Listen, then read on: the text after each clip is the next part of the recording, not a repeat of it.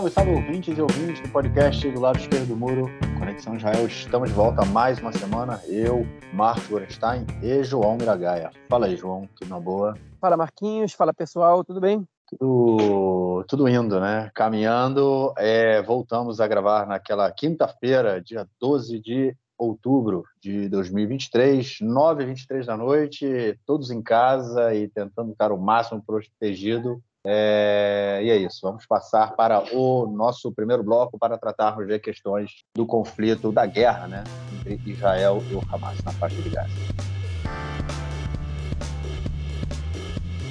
Bom, gente, a gente vai dividir esse podcast em blocos é, para a gente tratar de diferentes temas, obviamente, todos relacionados à guerra. Nesse primeiro bloco, a gente vai tentar fazer um resumão aí dos últimos três dias. Né? A gente gravou é, na última segunda-feira, é, que foi o terceiro dia de guerra. A gente então vai falar da terça, quarta e quinta, né? Que é, a gente está gravando hoje. E, enfim, é, nesses três últimos dias, muita coisa aconteceu aqui em Israel, é, principalmente no que diz respeito à guerra. O exército conseguiu ter controle de toda a região ali do envelope de Gaza, né, que fica ali fechando, cercando a região de Gaza, que foi onde tem o ataque, foi onde teve né, o ataque do Hamas. É, todas as pessoas que quiseram ser evacuadas é, foram evacuadas. O número de mortos hoje já chega é, em 1.300 é, pessoas só do lado israelense, contando aí civis e militares. É, mais de 100 pessoas foram sequestradas. Né? Chega, é, tem fontes dizendo cento, o Hamas, o Hamas e a Jihad Islâmica disseram juntos 130, é, mas tem fontes é, que chegam até cerca de 200, enfim, os números não são muito é, acurados nesse momento. É, e apesar, como eu estava falando, né, que a, a, o exército conseguiu é, retomar o controle da faixa da, da, região ali da faixa de Gaza do é, que faz a fronteira com Israel, ainda há terroristas do Hamas dentro das, é, da, das, das, dos vilarejos judaicos né, ali da fronteira, onde eles cometeram os massacres. É, e enfim, hoje mesmo, agora tem poucas horas, o exército é, pegou, bateu de frente com quatro é, em localidades diferentes, do, dois em cada localidade, do, dois foram presos e dois foram mortos. É, ou seja, ainda há terroristas é, presos porque é, aqui dentro, porque eles falam que não está tendo mais nenhuma é, passagem. Né? Lembrando que os palestinos abriram 80 é, é, passagens pela, pela grade que, que divide. É, e agora, depois de muito tempo, Israel conseguiu ter, ter, ter, o controle disso. Demorou muitos dias. Né? Quando a gente gravou, não tinha o controle ainda na segunda-feira, e agora já tem. É, enfim, a guerra continua, Israel continua bombardeando a faixa de Gaza ininterruptamente, já foram cerca, enfim, de novo, fontes diferentes, mas em torno de 1.300 alvos é, do Hamas é, foram atingidos nesse, nesses últimos dias, é, incluindo prédios residenciais. É, há também alguns, é, alguns relatórios aí vindo que Israel atingiu um hospital, enfim, nada confirmado, mas o que a gente sabe também é que o número de vítimas de mortes em Gaza também chega, já passou de 1.500 e é, o governo de Israel resolveu cortar é, o fornecimento de água é, e eletricidade para a faixa de Gaza, além de, obviamente, não é, é permitir a entrada de mantimentos e comida. É, ou seja, a gente está numa crise também humanitária muito séria em Gaza, é, com reféns israelenses em Gaza e com uma guerra em que Israel entrou é, para, vamos dizer assim, como tem se falado é, é, aqui, né, abertamente, e enfim, é a, a, opinião pública geral, vamos dizer assim, destruir o Hamas custe o que custar. Né? Eu acho que essa é a, a ideia principal que foi construída, que, que é, é o sentimento principal aqui dentro da sociedade israelense. E aí, João, seis dias de guerra, é, o número de mortes não para de aumentar e o sangue nos olhos continua. Tem estratégia ou é vingança? A gente, se tem estratégia, a gente ainda não conhece. Né? Eles não divulgaram. Ao invés de um, um comentarista, né, o Alan Ben David, do canal 13, divulgou hoje no, no, no principal jornal, telejornal de, desse canal, dessa emissora, a estratégia militar de Israel agora, que é a entrada terrestre. Ela provavelmente vai acontecer, está sendo preparada. Ela vai começar pelo norte da faixa de Gaza, é, para afastar a população civil dali, e, e do norte para o sul. Né? É, e, enfim, eliminando os alvos do, do Hamas na faixa de Gaza. Agora, é, Marquinhos, o que eu quero, o que eu acho importante comentar é o seguinte: toda a tônica é, do, dos, enfim, dos, dos é, membros do alto escalão do exército, dos políticos do alto escalão do governo, é que é, essa guerra só vai terminar quando o Hamas for eliminado da faixa de Gaza. Okay? E, e essa tônica, okay? ainda que seja o que a população quer ouvir, é, ela é muito perigosa em vários aspectos. Okay?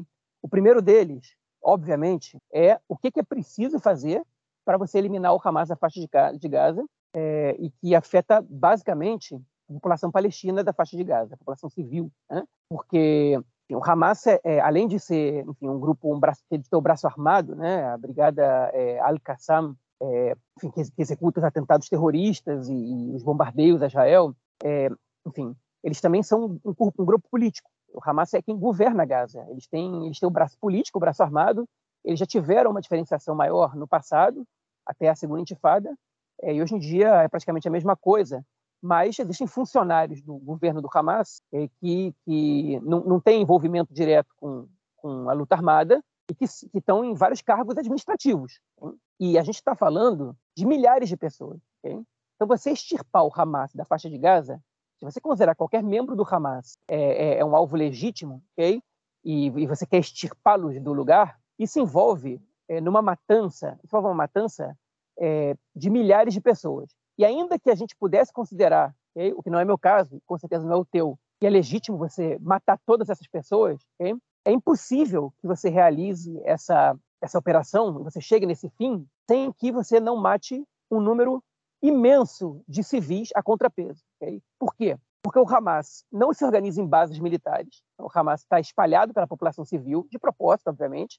Essa é a tônica né, do, do, terrorismo, né, as definições de terrorismo dos tribunais internacionais é, é são, enfim, são, grupos que se misturam entre as populações civis, justamente é, é, para, enfim, para serem confundidos e para que quem quer atacá-los acabe atacando as populações civis. Né?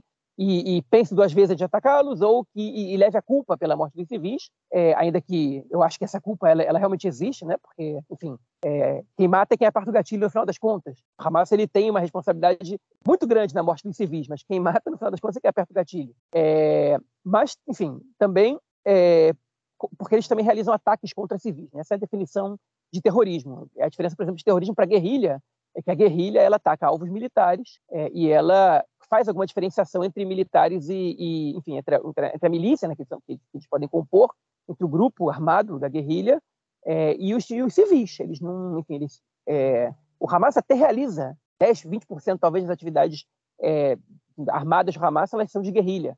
Mas o resto todo, a grande maioria, são ataques é, enfim, que, que visam a, atacar, que visam atingir a população civil. Então, essa, essa estratégia, do ponto de vista moral, ela é, é totalmente condenável. Né? Você não tem como eliminar somente através da força é, é, um, um, grupo de uma região como a faixa de Gaza, superpovoada, com 2 milhões e 200 mil pessoas num, num espaço de 400 quilômetros quadrados, é, um pouco mais de 400 quilômetros quadrados, sem que você é, não, não, não, não, gere um massacre da população civil. Intencionalmente ou não, ainda que esse intencionalmente não seja relevante, porque se você sabe que essas pessoas vão morrer, o intencional ele acaba sendo colocado em segundo plano, né? É, enfim, essa, essa, esse é o primeiro comentário, né? Que é que é, um, é uma ação do ponto de vista moral, é, enfim, eu, o adjetivo que eu quero usar, e eu estou tomando bastante cuidado e não sei nem se eu deveria, é no mínimo muito problemática e desumana. Okay? Agora vamos passar para a parte estratégica, ok? E tentar ser um pouco racional do ponto de vista de Vamos supor que não importem as vidas humanas, e é óbvio que importa. Hein? É possível exterminar o Hamas da faixa de Gaza? É, e a minha resposta, e ela, é, e ela é, é, ela é respaldada pela opinião de muitos especialistas é, da, enfim, do, do, meio militar, é que não, não é possível. O Hamas é um grupo que está entranhado na cidade palestina, inclusive ele está presente na Cisjordânia também, eles controlam a faixa de Gaza, mas eles estão presentes na Cisjordânia também, em algumas regiões com bastante força, como por exemplo em Hebron. É, e, um, enfim, um conflito armado, para você retirar o Hamas, ele pode demorar mais de um ano, se é que ele é possível. Ele pode, enfim, ele, ele muito provavelmente é, é, não, não vai ser 100% eficiente, porque o Hamas, além de ser um, um, grupo, ele também é uma ideia, e eliminar uma ideia através da força, né?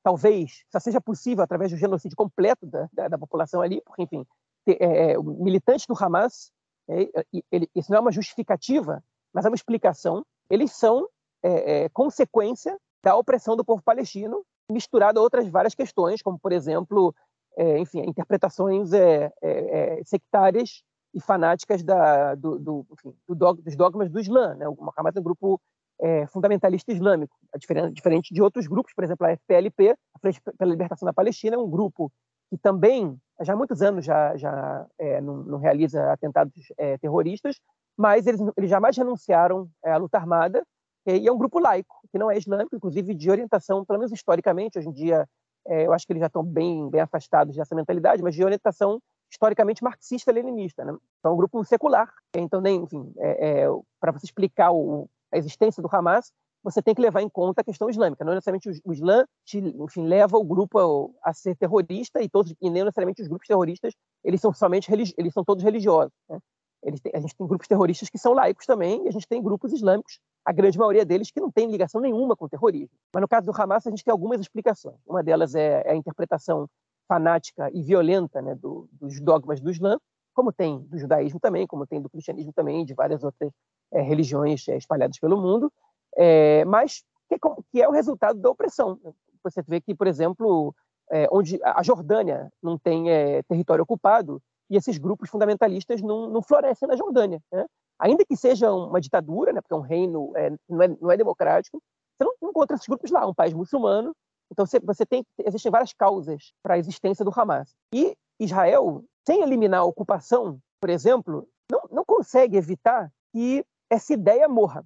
E ainda que você elimine o Hamas, né, quem garante que outro grupo semelhante ao Hamas, ou até pior que o Hamas, do ponto de vista é, é, enfim, dos meios usados por eles, é, ou, enfim, não sei se dá para ser pior que o Hamas, na verdade, do ponto de vista moral, é, dos meios usados por eles para atingir seus objetivos, mas, é, é mas pode ser, talvez o Estado Islâmico seja pior, né? ainda que que a gente viu no sábado em Israel seja muito semelhante ao que o Estado Islâmico fazia na, é, na Síria, no, no Iraque, quando, enfim, quando eles estavam em situação de força é, há pouco tempo atrás. É, mas, enfim, eu, eu, vejo como uma missão impossível você eliminar o Hamas somente através da força. Né? Para você evitar que, que, mais palestinos se somem a essa, enfim, a essa ideia, é, você precisa cortar as condições que eles somem a essa ideia, né? que, que, que, eles, que eles sejam adeptos dessa ideia é, e que eles, que, enfim, que eles entrem, que eles, que, eles se alistem nesse tipo de movimento. E, e a violência, ela mostra para gente já há 70 anos que ela gera justamente o contrário, que ela fortalece esses grupos. Por exemplo, quando Israel é, negocia com a autoridade palestina, dá autonomia para a autoridade palestina sobre territórios na Cisjordânia é, e permite que os palestinos vivam um pouquinho melhor na, na Cisjordânia do que na faixa de Gaza, na verdade é bem melhor, mas ainda, ainda vivendo num regime cruel de ocupação na Cisjordânia, eles, eles vivem, enfim, é, a situação deles é melhor, eles podem, ter, tem muito mais gente na Cisjordânia que tem permissão para trabalhar em Israel e que tem condição de sustentar suas famílias, etc. É, você vê que o terror e a luta armada é, perdem muita força. Né? Então, é, a violência ela mostra para gente os resultados inversos ao que Israel deseja conseguir. Né? É, e parece, a meu ver, enfim, a população ela pode estar com sangue nos olhos e querendo vingança, ou que seja, outra vez. Obviamente que isso não é justificável, e também é uma explicação, ok? E que é uma consequência, lamentavelmente, é, comum é, como reação ao que a gente viu aqui é, no massacre realizado pelo Hamas no, no sábado passado, é, mas o governo e os responsáveis, as Forças Armadas, é, não poderiam estar fazendo coro a, a, esses discursos, eu diria nem fazendo coro, eles estão liderando esses discursos, estão tornando legítimo esse discurso. E não só estão tornando esse legítimo, como estão colocando em prática né, esse discurso. E isso é muito perigoso do ponto de vista moral, do ponto de vista estratégico, enfim, e é perigoso para Israel também. Por quê? O que vai acontecer com, com os reféns, os mais de 130 reféns que estão nas mãos é, do Hamas e da Jihad Islâmica na faixa de Gaza, quando Israel começar uma incursão terrestre? Né? O que vai acontecer com, é, com, os, com os soldados israelenses que vão começar essa incursão terrestre, ou com os habitantes do sul? Né? É, eles, vão ter, eles vão ter silêncio, eles vão ter paz, eles vão ter tranquilidade ali? É, é obviamente que é óbvio que não, né? é muito claro que muitos soldados vão morrer né, nessas incursões militares. É certo que a incursão terrestre é a única maneira de você atingir os membros do alto escalão do Hamas, porque eles estão é, escondidos em, em túneis subterrâneos, em bunkers que eles prepararam há muitos anos já, e os, os ataques aéreos eles não são eficientes para é, para eliminar essas pessoas, para executar esses membros do, do, do Hamas do alto escalão. Eles estão escondidos, como o Nasrallah, que é o líder do Hezbollah no Líbano, está escondido em bunkers desde 2006, desde a Segunda Guerra do Líbano. Ele não sai dos bunkers, ele sai de bunker para bunker, passagens subterrâneas, é, porque ele tem, porque ele sabe que ele corre risco de vida se ele tirar a cabeça dali. E, e, a mesma coisa acontece com os membros de alto escalão do Hamas ali dentro. É, então, você precisa matar muitos palestinos, você precisa sacrificar muitas vidas de israelenses para um, atingir um objetivo totalmente incerto, questionável, é, do ponto de vista estratégico também, porque ele, não, é, não é. Ninguém pode garantir que eles vão fazer isso, pelo contrário. O mais provável é que o Hamas não seja eliminado por meio da força. Okay?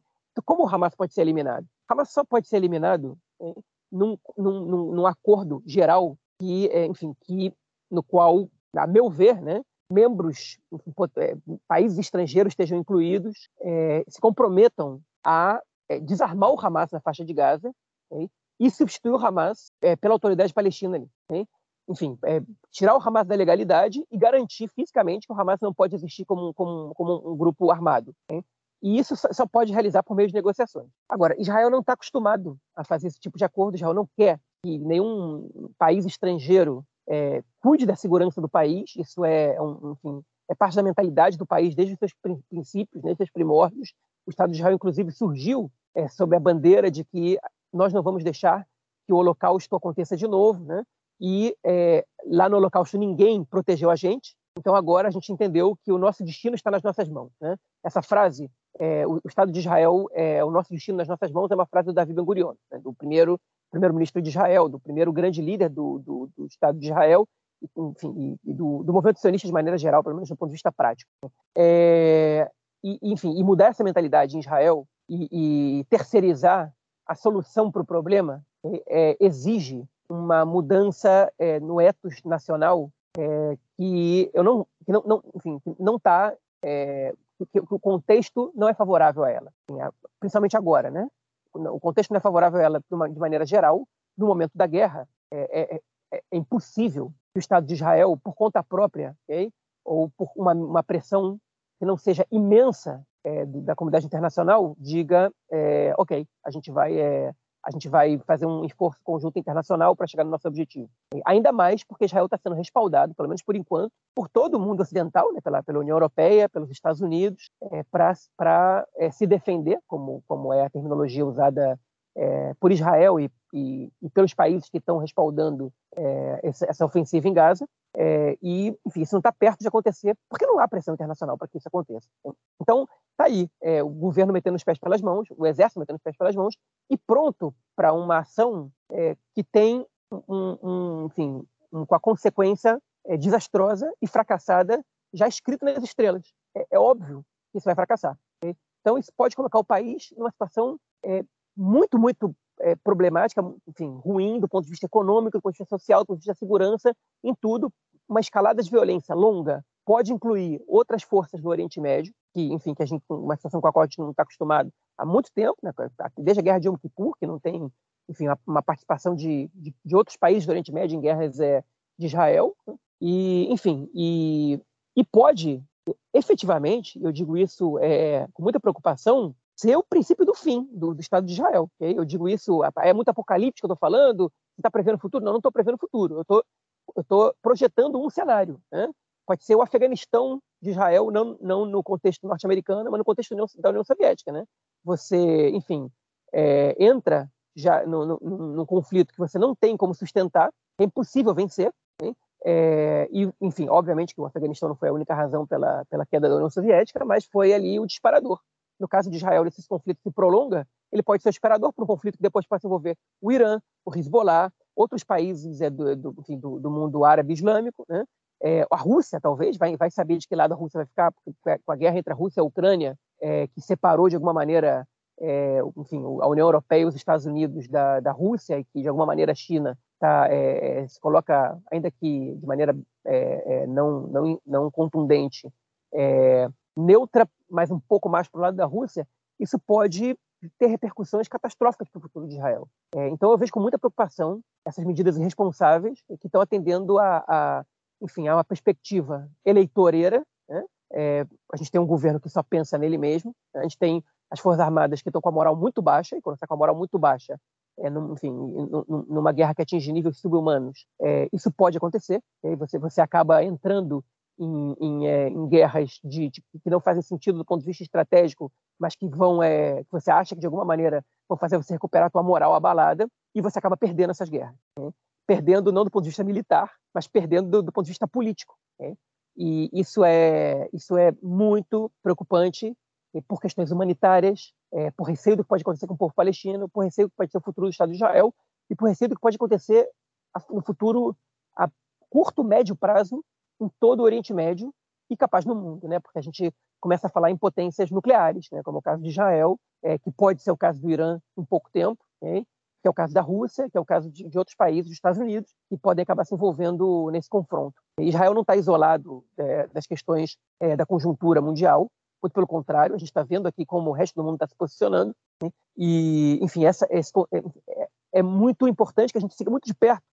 É, o que as, as, medidas a serem adotadas pelo, pela, pelo exército de Israel é, e pelo governo israelense, principalmente, porque são eles que tomam as decisões a partir de agora. Pois é, eu só queria fazer alguns acréscimos aí ao que você contou, ao que você falou de toda essa história, né, dessa relação e, e, e como se construiu essa relação entre Israel e o Hamas e tudo mais. É, lembrando que Benjamin Netanyahu, desde 2009, ele é primeiro-ministro de Israel. A gente está em 2023, só teve um ano aí, que foi o ano passado, na verdade, é, que ele ficou fora do, do cargo de primeiro-ministro, né? É, quando ele não conseguiu montar a coalizão depois de três rodadas de eleição, quatro rodadas de eleição, enfim. É, ele ficou fora durante um ano, virou líder da, da, da oposição é, e depois voltou agora, está nos últimos dez meses, né, assumiu da última vez, é, nesse governo, dia 29 de dezembro do ano passado, e, e desde então é primeiro-ministro. Ou seja, ele está é, há praticamente 13 anos, né, dos últimos 14 anos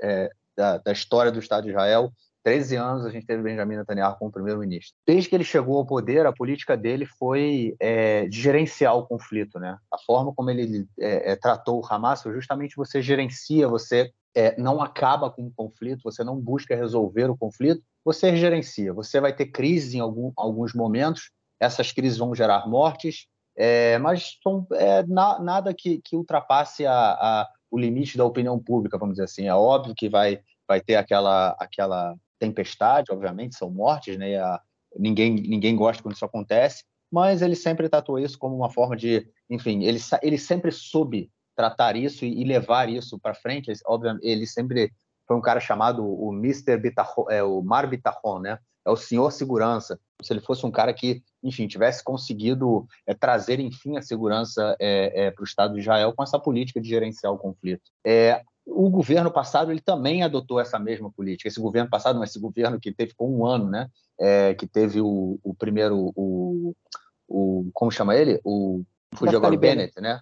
Naftali Bennett como primeiro-ministro, ficou durante um período. Depois ele falou é, que não, ele não conseguiu mais porque a coalizão caiu. E aí o Yair Lapid ficou como primeiro-ministro temporário até que as eleições fossem convocadas. Durante todo esse período, quem foi o primeiro, o, o chefe, o, o ministro da Segurança foi o Benny Gantz, né, que a gente vai falar dele mais para frente no episódio, é, e ele, eles mantiveram essa mesma política de gerenciamento do conflito. Toda vez que teve é, é, crise com Gaza, desde que o Netanyahu assumiu, e foram. É, eu estou tô, tô, fazendo um. um enfim, estou preparando um material sobre isso, vai sair em breve. É, é, todas, todas as vezes que teve conflito com Gaza, durante o período do Netanyahu, é, qual foi a solução final, o que, que aconteceu no final do, do conflito. O Hamas conseguiu, de alguma forma, dinheiro conseguiu, de alguma forma, aliviar um pouco a questão na, na, na faixa de Gaza. Né? Desde 2005, a faixa de Gaza, é, Israel sai da faixa de Gaza, em 2006 tem, tem eleições na Palestina, é, enfim, eles quebram o pau, Fatah e o Hamas, Hamas acaba controlando a faixa de Gaza, e desde então começam aí as crises com Israel. É, o Netanyahu passa a ser primeiro-ministro em 2009, como eu falei. Mas, enfim, ele assume essa política e desde de, é, é, de gerenciar o conflito, sempre que houve, quando o Hamas sentia que o cerco estava apertando, ou eles não tinham comida o suficiente, enfim, a situação na faixa de Gaza estava se deteriorando muito. Qual era a solução? Foguete. Eles lançavam foguetes para Israel e tinha uma guerra, de vez em quando conseguiam é, é, matar algumas pessoas, de vez em quando não, mas enfim, deixavam toda, toda principalmente o sul do país, né, a linha alerta, e recebiam alguma coisa. Beleza, a gente então parou a guerra, mas a gente vai permitir a entrada de é, materiais de construção, porque muitas vezes, durante um período muito grande, era proibido entrar material de construção em Gaza, porque eles falavam que o material era construído, era, era usado pelo Hamas para construir os túneis. Então era proibido entrar material de construção. E aí eles permitiam a entrada. Ou seja, o Hamas sempre usou de violência de ataques a Israel para conseguir alguma coisa para aliviar a pressão na faixa de Gaza. E essa era a forma como o Netanyahu resolvia, ele manejava o conflito. Só que isso foi aumentando. Né? Israel construiu o seu domo de ferro, o Hamas é, é, é, também aumentou aí a capacidade das suas, tanto da produção como da, do, da, da, do range, né, de quanto o, o míssil dele pode atingir. Ou seja, os dois lados cresceram um pouco. O Hamas, obviamente, a, a discrepância é absurda, né? não dá para comparar, mas enfim, é, o Hamas também teve lá o seu crescimento durante esse período. Um período em que ele, quanto mais violência ele trazia, quanto mais míssil ele jogava, mais, mais dinheiro ele recebia em volta. Né? É aí até que a gente teve, é, depois da guerra de 2014, Gaza ficou completamente destruída e começou, obviamente, a entrar dinheiro vindo do exterior para a reabilitação de Gaza, até que depois dos últimos confrontos a gente teve a entrada do dinheiro do Catar, milhões e milhões de dólares entrando em malas de dinheiro todo mês. Imaginem só, dinheiro, dinheiro vivo, dinheiro vivo, 30 milhões de dólares em dinheiro vivo entrando em malas pela fronteira com o Egito, indo direto para o controle do Hamas. Né? Na verdade, o último governo, quando Benny Gantz era o, o, ministro da Segurança, eles mudaram isso. Eles mudaram essa relação aí, o dinheiro tinha que, de alguma forma, passar por, é, é, por algum sistema bancário, enfim, para evitar é, que o Hamas tivesse acesso a todo esse dinheiro mas o Hamas continuou tendo acesso a isso. Ou seja, é, como você falou, João, que Israel, é, vamos dizer assim, que o Hamas é fruto de toda essa política, né, tanto da ocupação, que ele surgiu dentro disso, né, e nessa e, e sempre que a gente tem esse, essa é, é, exclusão social e opressão, as pessoas ficam mais suscetíveis a esse tipo de ação. Né, Israel fez parte, o, o atual governo de Israel fez parte disso, né, porque durante os últimos 12 anos, ou durante os últimos 13 anos, o Netanyahu teve presente na política israelense, ele fez parte disso. Ele construiu isso. Ou seja, agora assumir uma ter uma política de que é, é, é, que pode gerar levar aí a uma destruição total da faixa de Gaza e falar pra, e falar o seguinte vocês são culpados por isso é, porque nós vamos é, castigar vocês pelo que o Hamas fez sendo que é, o, o, Estado de Israel fortaleceu o Hamas nos últimos anos, é muita crueldade. É muita crueldade. É o que você falou. O Estado de Israel, em detrimento da autoridade palestina, fortaleceu o Hamas. Agora já teve prisões do, de, de, militantes do Hamas na, na, na, na, Cisjordânia, né? Foram 15 militantes do Hamas presos essa semana é, é, na Cisjordânia. Mas, enfim, é, a, a, autoridade palestina não recebeu o mesmo tratamento que o, o Hamas recebeu durante esse período. É, muito pelo contrário. O, o Ehud Barak, né, ele, o ex-primeiro-ministro israelense, ele tem uma frase que é muito, muito famosa aqui. Né? A gente está no Oriente Médio, no Oriente Médio as pessoas só entendem na força. E é mais ou menos o que aconteceu com Israel nesse caso, nessa, nessa forma de tratar o conflito. É, vou gerenciar aqui, o Hamas entrava com força, né, jogando míssil em Israel. Opa, beleza, a gente vai bombardear o Hamas, é isso, faz parte, né, porque afinal de contas tem opinião pública também. A gente não pode sair né, desse, dessa, dessa, desse ciclo de violência como os fracos, né? então a gente vai bombardear Gaza e, enfim, no final das contas, o Hamas também vai ganhar o, a, a, fatia dele. E essa foi a política israelense. Né? Então, assim, é muito cruel a gente chegar nesse momento em que a gente, mais uma vez, vai ter essa política de destruir a faixa de Gaza completamente e joga a população para o sul e joga a população para o norte para evitar as perdas é, humanas. E aí a gente vai pensar, Hoje, a gente está gravando na sexta, na, na quinta-feira, já são mais de 250 mil refugia refugiados, não, é desabrigados em Gaza. Mais de 250 mil, ou seja, hoje mais de 10% da população de Gaza já está desabrigada, já não tem mais casa por conta dos bombardeios israelenses. Então, assim, assim a gente é, é, realmente muito difícil a gente pensar com a cabeça fria nesse momento, mas é um ciclo de violência que ele, em algum momento, ele tem que parar. E não é com essa política de bombardear a faixa de Gaza novamente e dizer que vai acabar com o Hamas, que a gente sabe que não vai acontecer. Né? É porque, justamente por tudo que o João colocou aí, eu não preciso voltar. É, não, não, tem, é, não tem aonde, é o mais do mesmo, mais uma vez. Né? Só que hoje é o mais do mesmo com mais força, com mais violência. É, e aparentemente o que a gente vê, né, que foi a pergunta que eu fiz para você lá no, quando eu passei a bola para você no início, é, é, realmente não, a gente não tem uma estratégia. Né? A gente não, eu não consigo entender qual é o objetivo dessa guerra. É, é a criação de um, é a ocupação de Gaza. Né? O, o, governo israelense quer ocupar a faixa de Gaza. O governo israelense depois que ele, ele é, destruir é, o Hamas, né, que é o, o objetivo que ele está cantando aí, É, ele vai deixar de novo a faixa de Gaza num vazio? Vai ter uma força da ONU que vai fazer alguma coisa? É, vai chamar a autoridade palestina? Enfim, é, são tantas questões que não estão claras porque nunca teve uma estratégia, nunca teve uma, um objetivo, porque o, o é, não teve um objetivo para o futuro, né? Foi sempre o dia a dia. Vamos gerenciar o dia a dia. Né? Isso é uma coisa que a gente sempre falou do Netanyahu, né, João? Que ele, ele sempre vai empurrando com a barriga, ele nunca toma decisão. E é isso, esse gerenciamento dele foi nunca tomar a decisão. Até que a gente chegou nessa tragédia que, que aconteceu aí há, há seis dias atrás, é... e a tragédia continua, né? Porque afinal de contas a gente tem aí quase, já passou de 1.700 mortos na faixa de Gaza também, é... muitas crianças, muitas mulheres, que obviamente não tem absolutamente nada a ver com isso, e a tendência é piorar, porque, enfim, quando começar é, a, a, invasão por terra, né, isso muda completamente a, o, o, andamento do conflito e como, como, como o conflito vai ser. A guerra vai ser, né? Enfim, é, muda a, a direção. Bom, é isso, cara. Eu acho que eu parei por aqui. Algo mais a acrescentar nesse tema ou vamos passar um pouco mais para frente? Sim, Marquinhos. Eu tenho sim uma coisa mais para acrescentar. É, que eu quero, enfim, essa semana o podcast do Aretz publicou três episódios. Né? Enfim, eles estão, que nem a gente, estão publicando.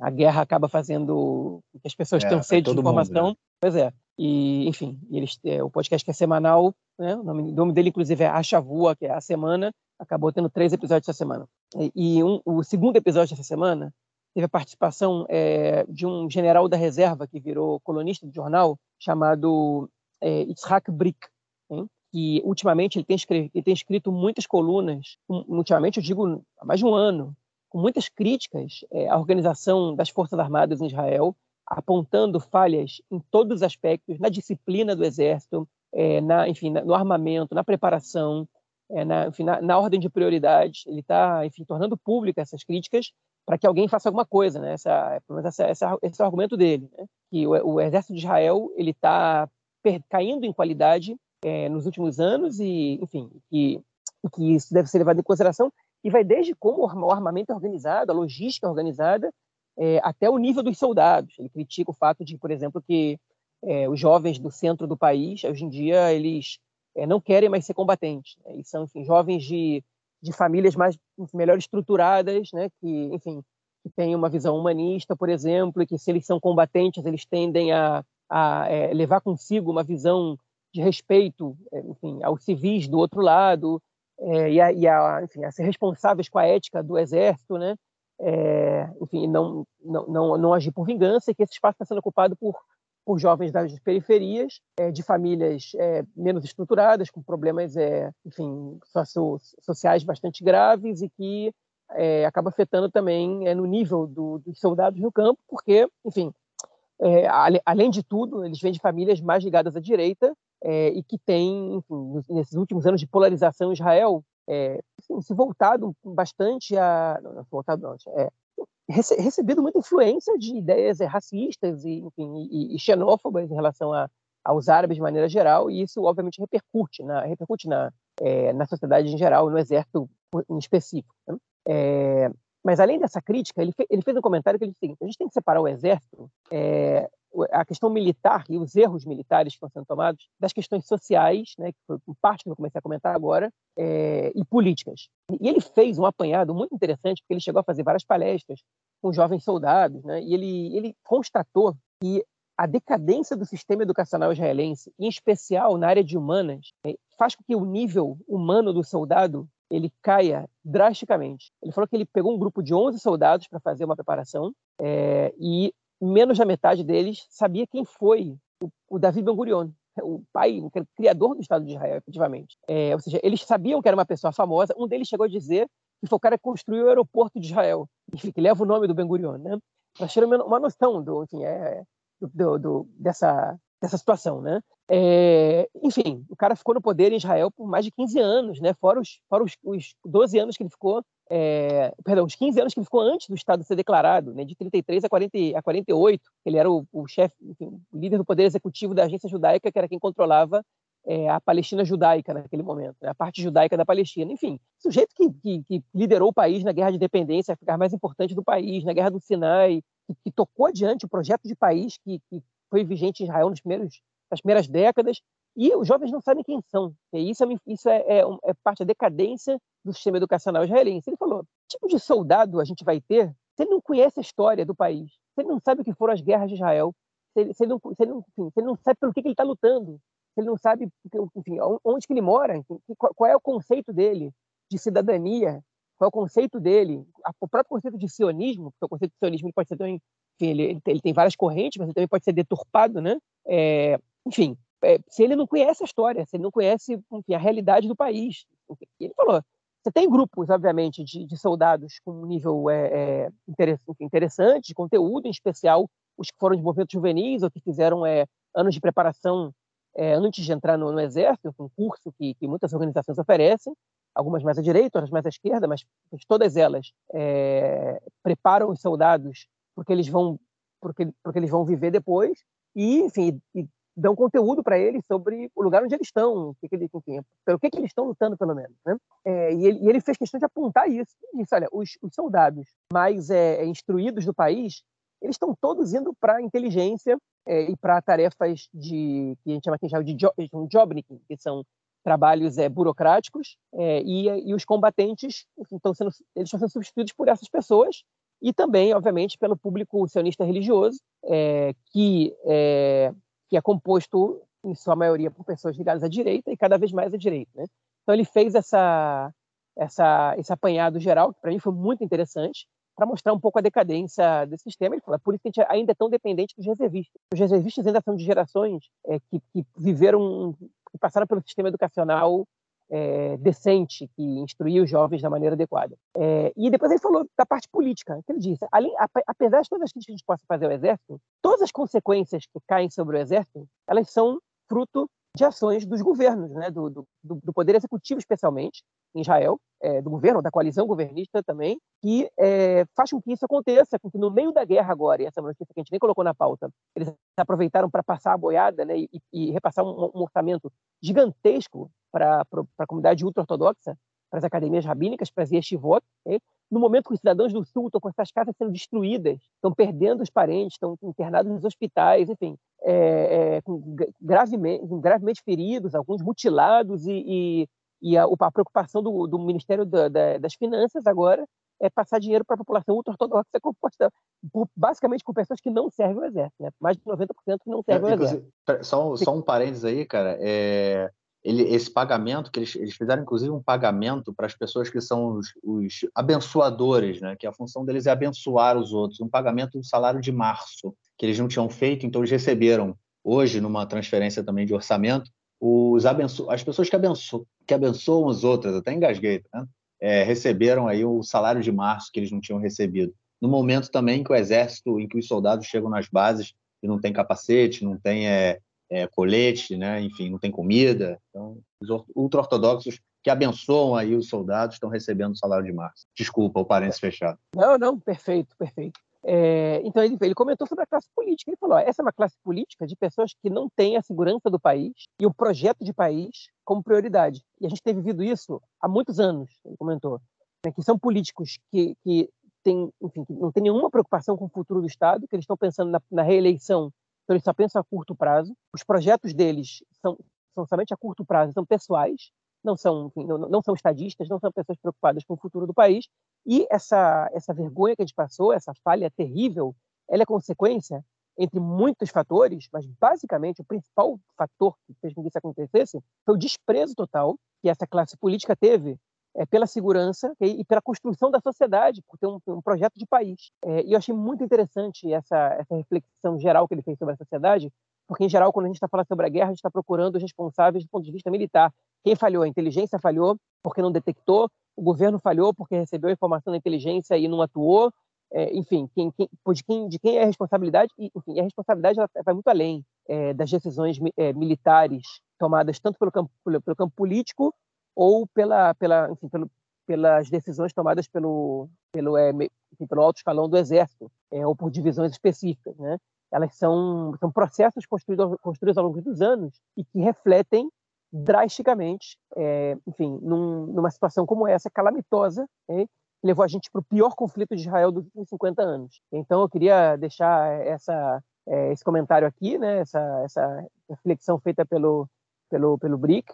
É, e quem entende hebraico, vale a pena procurar o podcast do Ares essa semana e escutar. A entrevista é longa, a edição do podcast tem acho que 80 minutos, enfim, comparado do lado esquerdo do muro, não é tão longo assim, mas é uma entrevista com uma pessoa que é, é metade do episódio. São 40 minutos de entrevista e a entrevista inteira é espetacular. Ele não fala só isso, ele faz muitos outros comentários e a, verdade é que me, me, me deixou pensando em, em muitos temas é, e esse foi o que mais é, me provocou reflexões é, sobre sobre o que está acontecendo. Não que a gente não soubesse disso, mas, é, mas eu, particularmente, nunca tinha interpretado essa crise é, enfim, da defesa é, dessa maneira, né? que é uma crise social, muito mais do que uma crise militar. E é interessante a gente ver esses comentários né, sobre eh, toda essa questão envolvendo o exército é, e tendo também à luz algumas ideias. Primeiro, todo esse, esse racha né, que a sociedade vem tendo aí no último ano, no último ano, não, né, dos últimos anos, mas enfim, que se assentou no último ano desde que o, esse último governo Netanyahu entrou, mas também uma questão interessante que aconteceu nesse conflito, né, cara,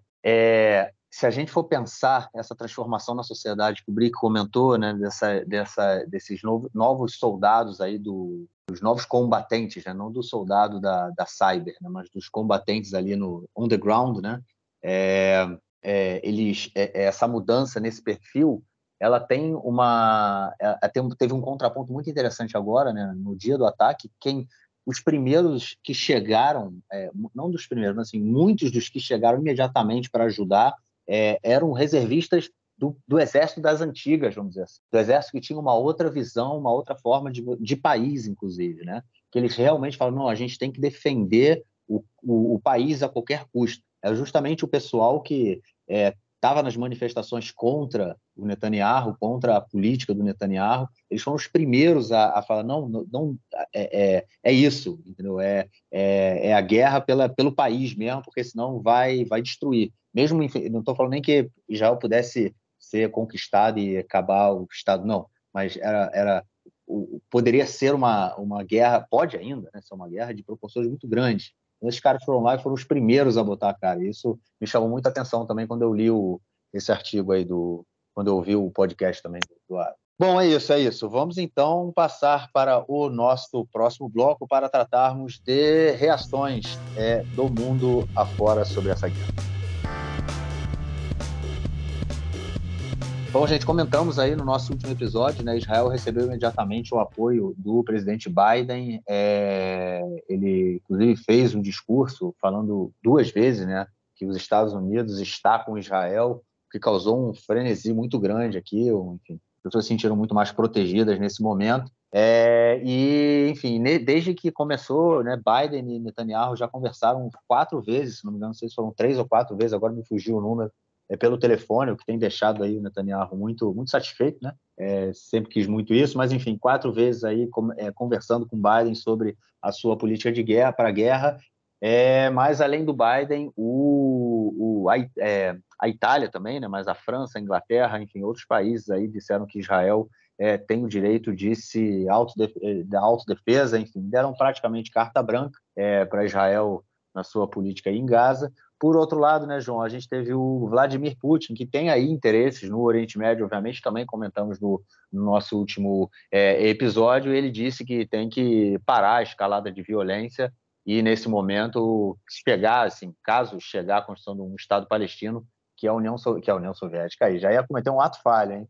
Que a Rússia estaria muito satisfeita, poder, ficaria muito satisfeita caso pudesse participar aí é, da construção do, do novo Estado palestino. E também, João, como a gente viu com aquela dor no estômago, né, cara, entrevista é, dado por uma liderança do Hamas é, sobre a crise humanitária em Gaza. E aí, cara, como é que o mundo está vendo essa guerra entre Israel e o Hamas? É, o mundo se divide, né?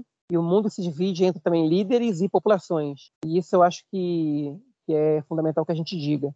É, mas eu acho que a gente tem uma diferença é, grande entre esse conflito e outros conflitos, pelo menos na sua origem. Né? É, dessa vez, Israel, é, os, os, atentados foram tão impactantes, tão desumanos, tão, é, é, enfim, tão, tão grandiosos, é, e, enfim, que sensibilizou a opinião pública mundial de, de uma maneira que, que, que vários líderes mundiais solidarizaram com o terrorismo é, antes de qualquer crítica a Israel, antes de responsabilizar os dois lados, antes de qualquer coisa, até porque até com que Israel começasse é, a, a, a, conter os ataques do Hamas, né? é, demorando várias horas e, e, Israel não chegou, a, enfim, um dia inteiro Israel não fez nenhum ataque à faixa de Gaza, né?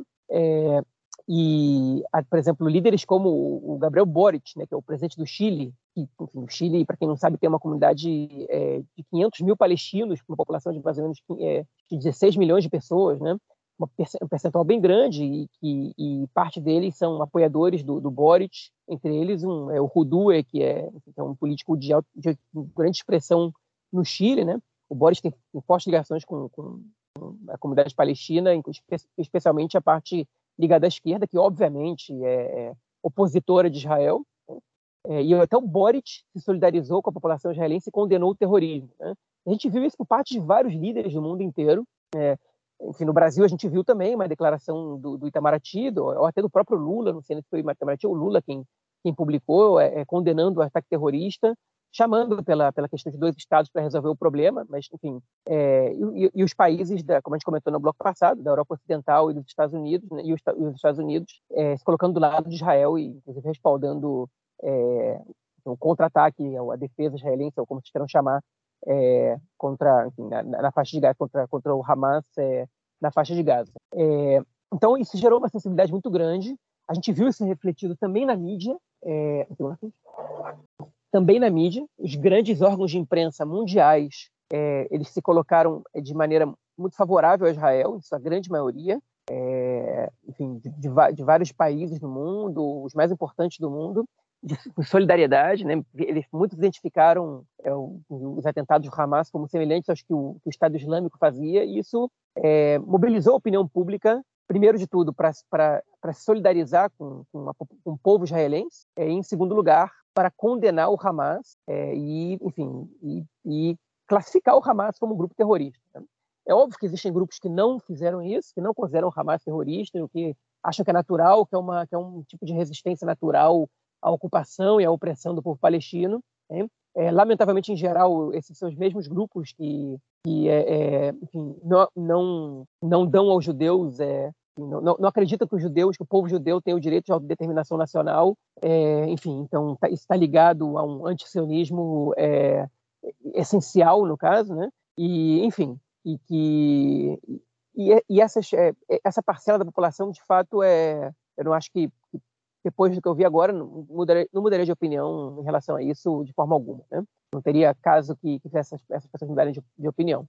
Mas a opinião pública começou do lado de Israel. Isso não vai continuar assim. É, eu estou aqui fazendo uma, uma previsão, ainda que eu não goste disso, porque eu estou vendo o que está acontecendo já. Okay? E a guerra tem regras e ela tem limites. E Israel está ultrapassando é, os limites da Convenção de Genebra. E quando você submete a população civil a cortes de água, energia e mantimentos, você está é, tá cometendo crimes de guerra.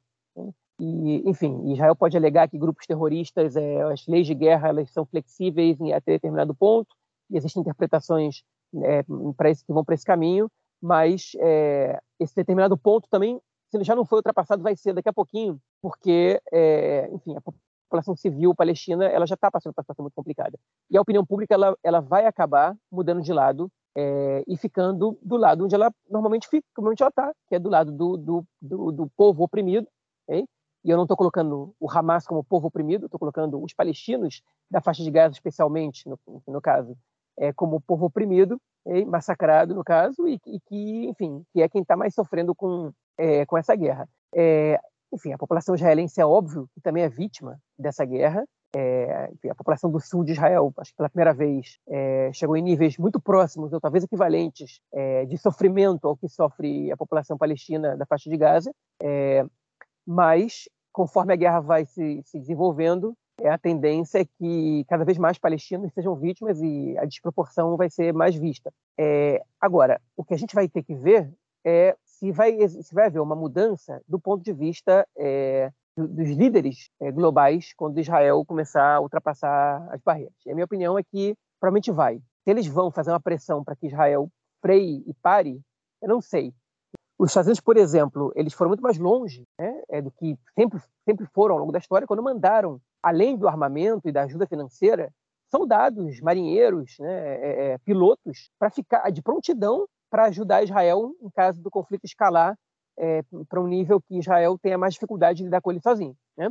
É, então, será que eles vão conseguir voltar atrás numa, numa, numa atitude que foi tão, é, em hebraico, que é tão sem precedentes? Né? É, enfim, é, eu não sei. Eu, não tenho, eu, tenho, minhas dúvidas que os Estados Unidos poderiam voltar atrás. O Biden deu um discurso sionista, né? É, é, enfim, de apoio à existência do Estado de Israel, que sempre vai estar do lado de Israel, que Israel é o nosso aliado. Enfim, ele que estava é, numa, numa relação muito mais do que estremecida com o governo israelense, com Netanyahu, é, ainda que ele tenha recebido o presidente de Israel, o governo está com uma relação bem estremecida.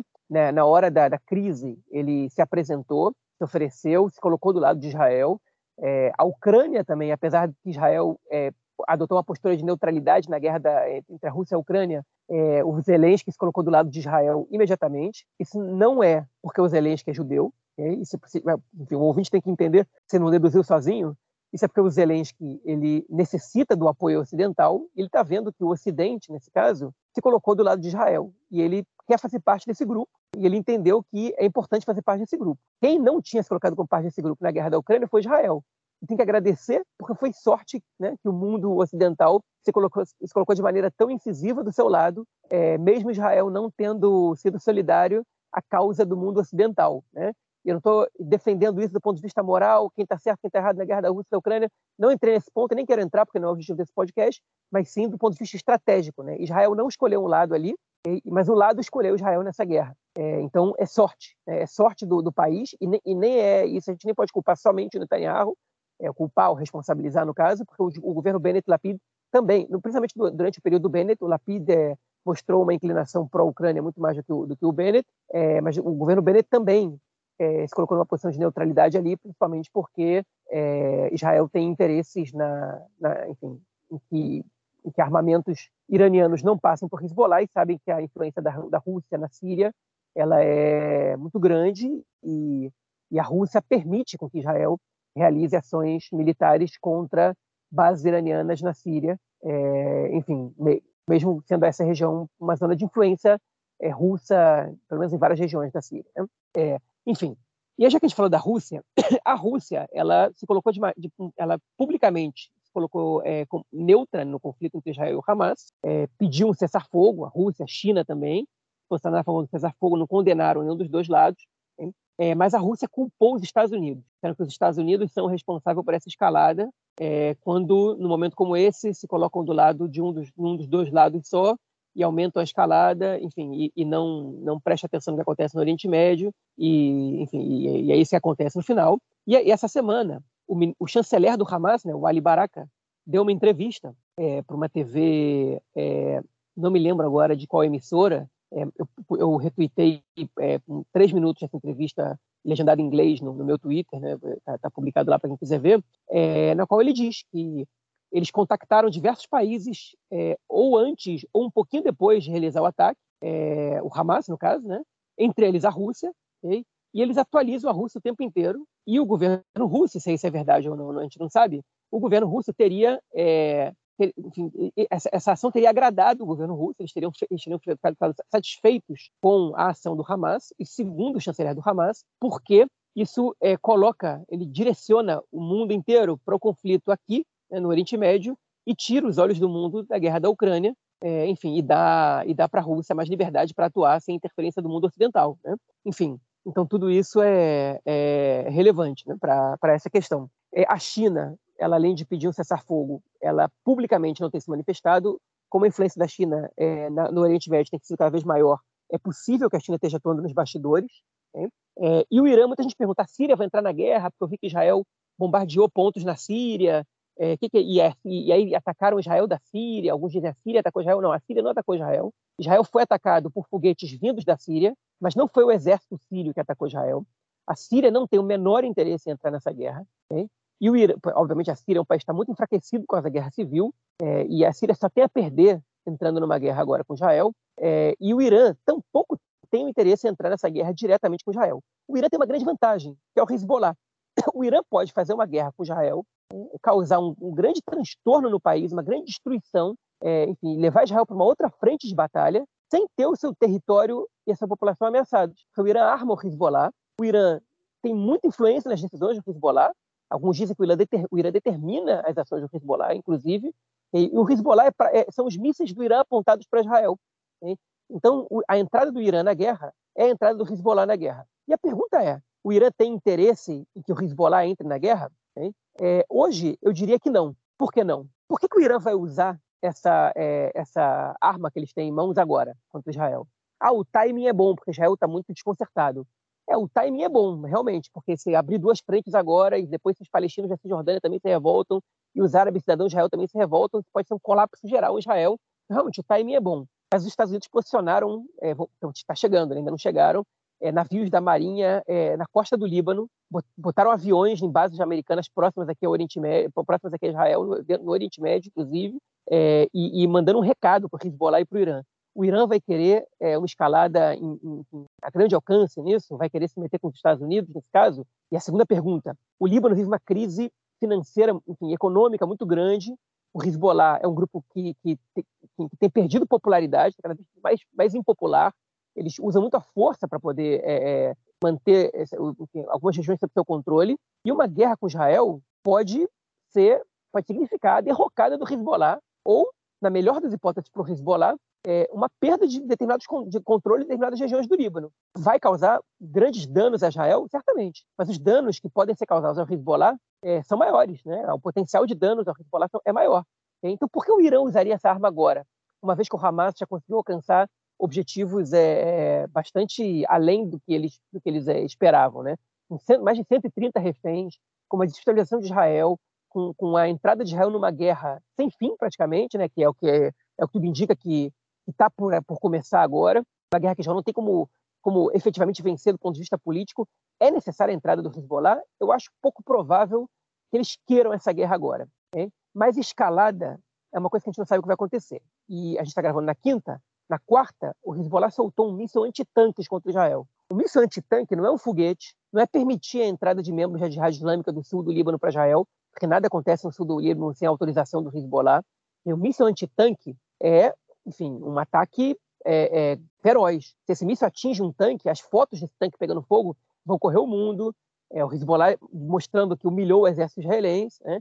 enfim, e é, é, é, e é perigoso para a população civil também, porque até os quartos fortificados estão, é, correm risco com mísseis antitanque. Óbvio que o Hezbollah não tem uma, um arsenal de mísseis antitanque o suficiente para bombardear a população civil incessantemente com mísseis antitanque. Mas, é, enfim, é, é, é, subir um degrau na escalada. Né? E, e, quando a escalada começa, é, ela pode parar em algum momento, ou esse jogo de retaliações pode aumentar, aumentar, aumentar e virar uma guerra. Okay? Então, existe o risco de, de, de, da escalada virar uma guerra com o Hezbollah? Existe. Okay?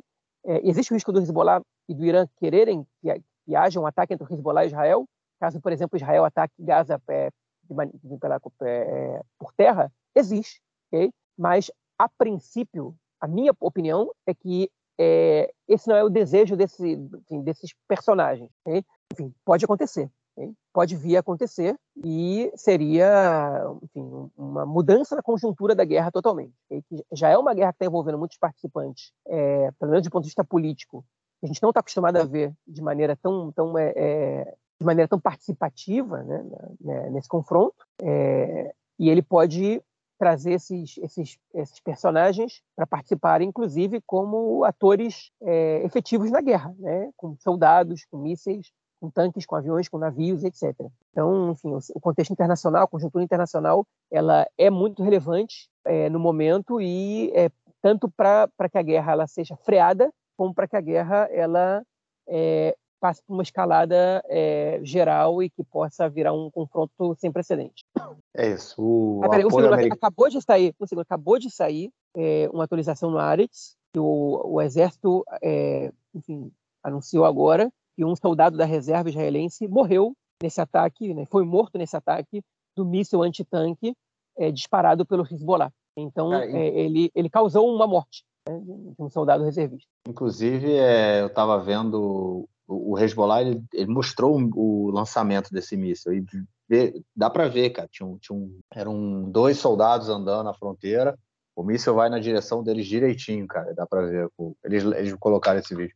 Foi o único vídeo que eu vi até agora, mesmo assim por acaso. Triste, mas enfim. É, queria fazer um comentário bom, que a, foi muito bem-vinda aí a, chegada né, do, do, apoio americano. Né? É, é, quando o avião pousou aqui, foi enfim, todo mundo comentou. Eu acho que isso mostra um tanto quanto também da, da, da tensão né, que, o, que a população está em relação a essa. Como a gente vê que o exército está completamente desbaratinado. Né? O chefe do Estado-Maior, o Hartzia Alevi, ele falou que é, demora tempo até se organizar, mas enfim, está tudo sendo colocado é, nos trilhos mas, mas é, é, mostra aí o que, mais uma vez, já realmente foi pego completamente de surpresa, né? o Exército foi completamente pego de surpresa. Enfim, é, e a chegada, e essa, esse alvoroço causado aí pela chegada do avião, eu acho que mostra um pouco disso também. E é, esperar os próximos dias, né? Como você falou, o navio, o maior porta-aviões né, americano está chegando aí, vai dar aquele, aquela acalmada na situação, enfim, e, quer dizer, tende né, a dar uma acalmada na situação, mas a gente nunca sabe. É e além, além de tudo, Marquinhos, tem, tem, tem, tem uma coisa que a gente não comentou, é que no mesmo dia do discurso do Biden, o Trump também fez um discurso. Né? Exato. É, e, e, e para quem acha que é a mesma coisa, né, é, ou os republicanos são mais pró-Israel do que os democratas e tal, o, o, Trump, né, enfim, acho que um político republicano há 10 anos, seja quem fosse, né, é, pelo menos esses que estão concorrendo a presidente ou ex-presidente, faria um discurso, não sei se semelhante ao do Biden, mas, mas é, é, é idêntico, não sei, mas semelhante de alguma maneira, né, de apoio a Israel, nosso aliado no Oriente Médio, etc. É, era a tendência. O Trump, ao invés de ele fazer isso, ele desceu o pau no Netanyahu, falou que o, a execução do Soleimani, do general da, da Guarda Revolucionária, Revolucionária é, foi, foi feita. Israel recusou né, a, a prestar auxílio para os Estados Unidos do ponto de vista operacional e da inteligência, que ele fez sozinho, e que o Netanyahu, mesmo assim, levou os créditos e que o que a situação que Israel passou é muito é, é verdade que ele falou nessa né, que, que, que, a situação que Israel passou é muito é, é, preocupante porque Israel vai enfrentar inimigos muito mais poderosos que o Hamas. E se esse é o estado é, da inteligência e da e da enfim e, e operativo do, das forças armadas de Israel é, é muito preocupante para o futuro do país o que, que, eles vão poder fazer com isso né? Enfim então enquanto o Biden sobe a moral do, do, do de, de Israel, diz que os Estados Unidos vai apoiar com os que custar, e que vai estar, e que vai mandar reforço, e que sobe a moral do país, o Trump vai lá e baixa. Né? É, é uma diferença gritante, okay? que mostra que é, enfim, a, a, política interna dos Estados Unidos, do, enfim, na verdade, a política externa dos Estados Unidos, melhor dizendo, ela vai ela vai ter diferenças cada vez maiores, é, ao que tudo indica? É, entre os, enfim, conforme os políticos forem sendo eleitos é, presidentes do, do, país. Por exemplo, se for um democrata é uma coisa, se for um republicano é outra. O Trump criou uma cultura política nos Estados Unidos é, de isolacionismo, né, de, de afastamento é, dos países da União Europeia, é, até de proximidade com a Rússia em, em determinados pontos. Okay?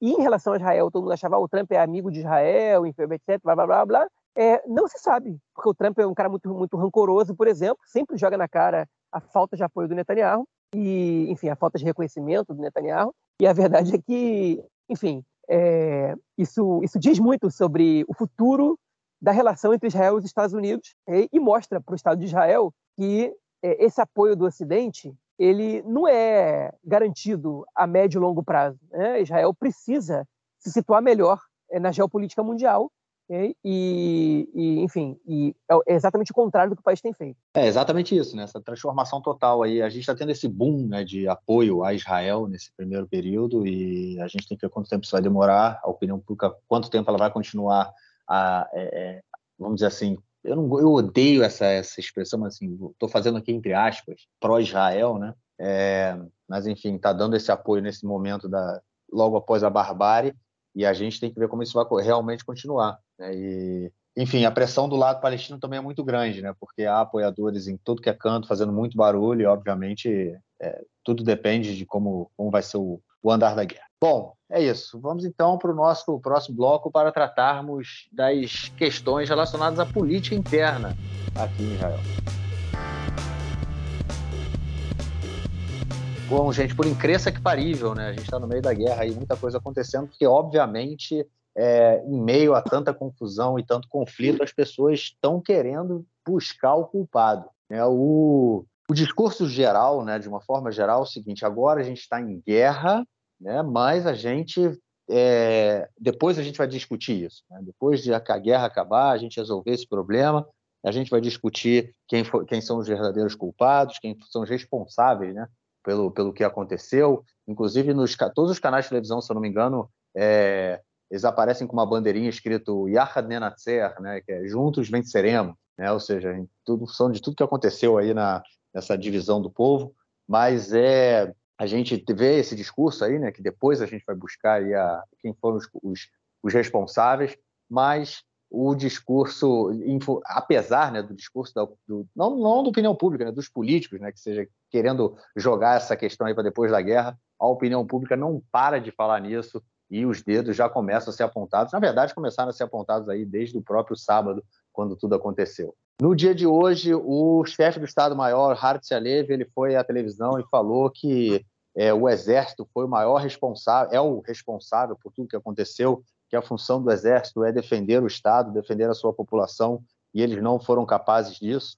Ou seja, ele vai ser o primeiro a ter a cabeça cortada, né, depois da guerra, obviamente, mas as pessoas, e é óbvio, não tem como a gente deixar de lado e não, não apontar o dedo para o governo Netanyahu. É, os ministros do governo Netanyahu estão sendo aí caçados em todos os lugares que eles vão. É, e aí eu vou fazer um parênteses, explicar um pouco do que acontece em momentos de guerra, né? É, momento de guerra, sempre quando tem um, alguém que morre, ou uma pessoa, um civil e até um militar mesmo, principalmente um militar, né? Sempre vai um ministro do, do governo para fazer as condolências, prestar as condolências né, à família. E os ministros que estão indo, porque a grande maioria está escondida, não sai de casa, não dá entrevista e até bom mesmo quando eles dão entrevista só falam merda. Então, os ministros que estão indo aos, aos, aos, é, aos velórios né, estão sendo escorraçados pelas, pelas famílias. É, aconteceu com a ministra Edith Silman, aconteceu com o ministro é, é, Nir Barkat, né, os, ambos for, é, concorreram pelo Likud, e também com a ministra é, Miri Regev, é, também do Likud é, ministra dos Transportes, e também, inclusive, o David Bitano, que ele não é ministro, mas ele é deputado do Likud, e ele também foi hostilizado aí quando sentava em um café, tomando um café tranquilamente no período de guerra. É, junta-se tudo isso. Aconteceu com o Bezalel Smotrich também, e tem vídeo já circulando. Ah, isso eu não vi, eu, eu não vi. É, eu, inclusive, hoje vou lançar um... Vocês, quando, quando esse podcast sair, vocês vão ver. Vou lançar em parceria com o IB, com o Instituto Brasil Israel, um fio, e vocês vão poder ver os vídeos dessa, é, desses casos. Também aconteceu com a Aurit Struck, também que é ministra do Partido é, é, Sionismo Religioso. Essa não tem Sim. vídeo, tem só foto. Ela também foi. Ela, ela, não chegou a ser expulsa, nem, nem gritaram com ela, mas foram tirar satisfação com ela. e teve mais um membro, uma membra que, que também é, também passou por uma situação como essa, que agora me fugiu, me fugiu quem é. E, e no, em meio a toda essa confusão, no dia de ontem foi assinado o acordo e no dia de hoje tomou posse o governo de emergência é, do Estado de Israel. Pois é, Netanyahu continua como primeiro-ministro, mas agora Benny Gantz e companhia entram para o, para o governo. Eu falo é companhia, mas é só o partido dele. Entrou também o Gadi Eisenkot, que também foi é, chefe do Estado-Maior, como o Benny Gantz foi. Ele foi, inclusive, chefe do Estado-Maior depois do Benny Gantz. É, e ele também entra para o governo, também vai fazer parte do gabinete de segurança entram mais é, a, a, o, como chama ele, o Guidon Sar e a Ifat Chacha Biton. Né? Foram, foram os quatro que entraram, os cinco que entraram para o governo, é, para entrar para fazer parte aí de, do, da, enfim, de gerenciar a guerra. É, gerenciaram tanto tempo o conflito, agora querem gerenciar a guerra. É, e, e aí Lapid, João, continua de fora, Victor Lieberman continua de fora, mas os radicais da extrema-direita continuam dentro. E aí, o Benny Gantz vai limpar a cara do Netanyahu, cara?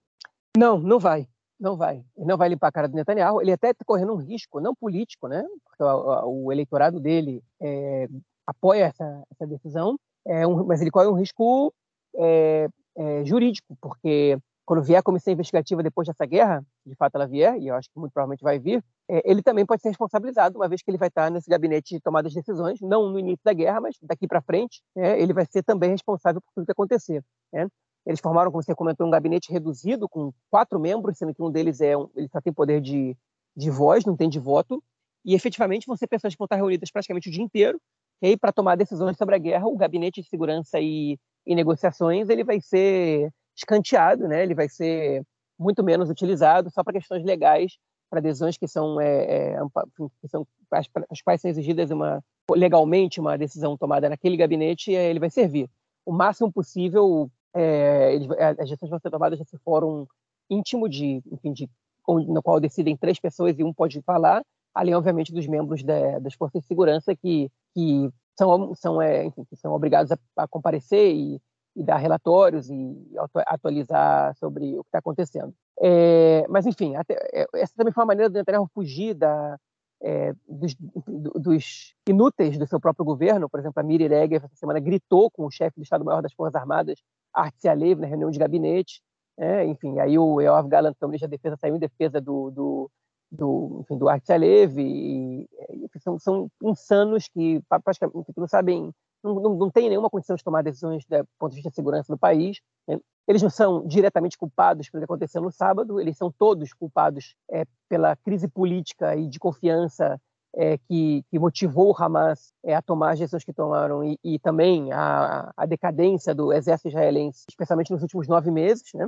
Mas, é, enfim, eles não têm condição de estar no gabinete de segurança. E a maneira que o Gantz conseguiu de afastar essas pessoas do gabinete de segurança, especialmente o Ben-Gvir e o Smotrich, foi é, armando esse gabinete diminuto. Então, a ação do Gantz ela é eleitoralmente boa para ele, porque o eleitorado do Gantz é, ele está interessado em em vê-lo nesse governo de união, okay?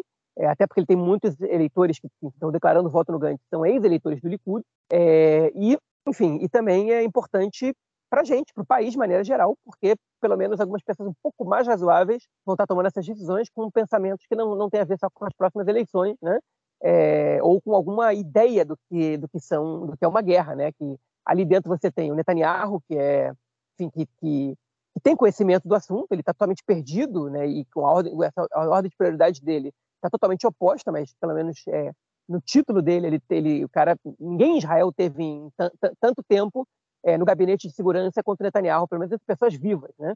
Talvez o Ehud Barak é, tenha, estado tanto tempo quanto ele. O, e o Benny Gantz e o Yoav Gallant, que são dois políticos que, o Gallant, no caso, é ministro da Defesa, o Gantz já foi, e, e ambos foram chefes de Estado-Maior das Forças Armadas. É, perdão, o Gallant não foi chefe de Estado-Maior, e chegou a ser nomeado, mas foi desnomeado antes de assumir, mas foi um general, né, importante, né, no, no, mais alto escalão, e entende que funciona, como é que funciona as Forças Armadas. Então, é, então eles, enfim, sabem, sabem o que acontece ali dentro daquele negócio, né? É, podem tomar decisões com conhecimento profissional daquilo. Obviamente que eles, que eles é, agora estão vestindo a camisa política, né? o, chapéu da política, mas eles é, conversam com o comandante do exército e entendem o que ele está dizendo para eles, né? entendem é, é, o que significa as expressões militares, entendem a gravidade, é, as consequências de uma movimentação para cá ou para lá, de um ataque para cá ou para lá, enfim e é preferível. O outro membro é o Oran Dermer, que é um conselheiro internacional do Netanyahu praticamente, né?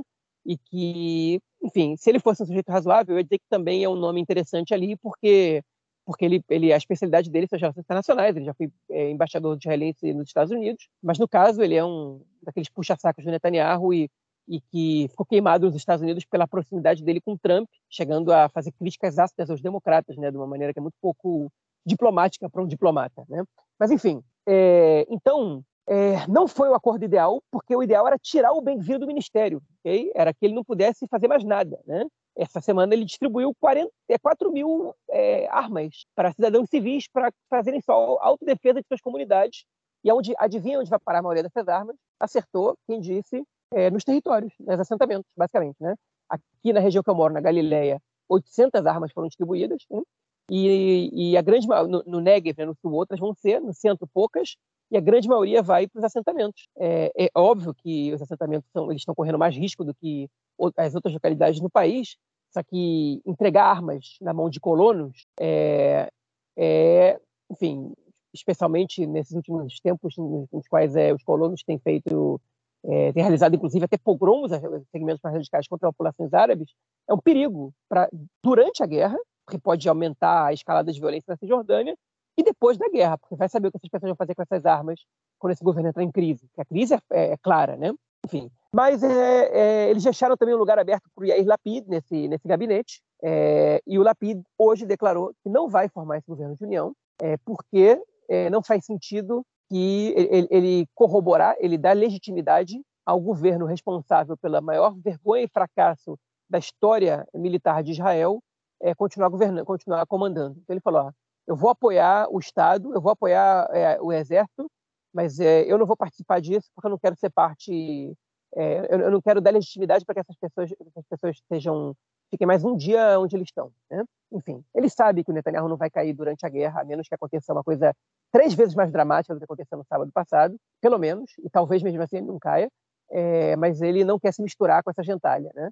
basicamente. É, e ele pensou aí na política, e entre nós, o Lapid, ele não faz falta nesse gabinete, é, por um lado, e por outro lado, a exigência do Lapid sim faz falta para o governo de união, porque o Lapid queria que o Smotrich e o Ben fossem afastados dos seus ministérios, né?